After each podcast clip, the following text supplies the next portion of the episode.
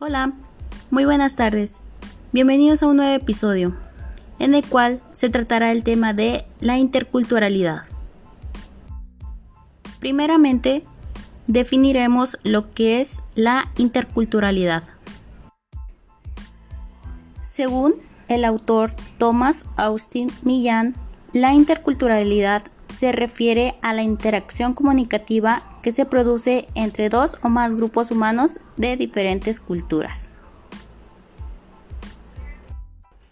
Muy bien, ahora la finalidad de este podcast es presentar un cuento acerca del tema de interculturalidad en el cual nosotros podamos presentar a los estudiantes eh, para mostrarles la importancia que tiene este término.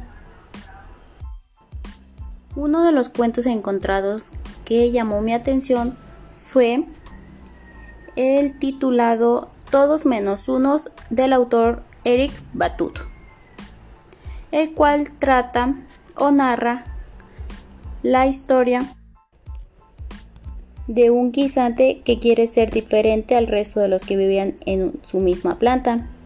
Aquel guisante no quería ser igual que sus compañeros, necesitaba encontrar su propia identidad. Por eso, un buen día salta desde su vaina y camina por el campo buscando a quién parecerse.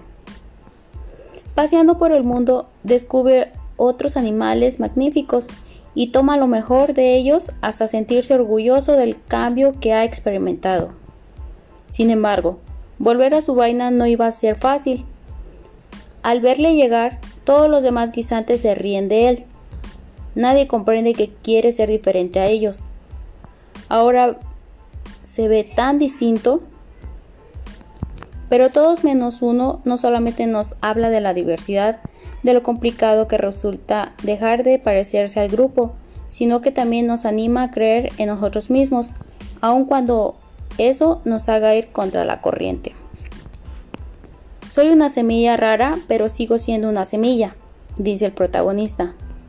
Nuestro guisante no sea amilana ante las críticas. ¿Acaso todas las semillas tienen que ser iguales?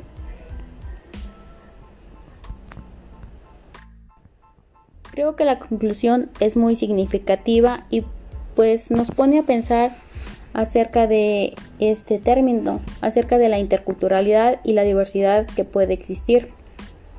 Todos menos uno nos deja la conclusión de poder realizar nuestros propios sueños, de la aceptación de cómo somos realmente. Sin duda, este es un excelente título para inspirar a nuestros alumnos a buscar su propio camino y valorarse tal y como son.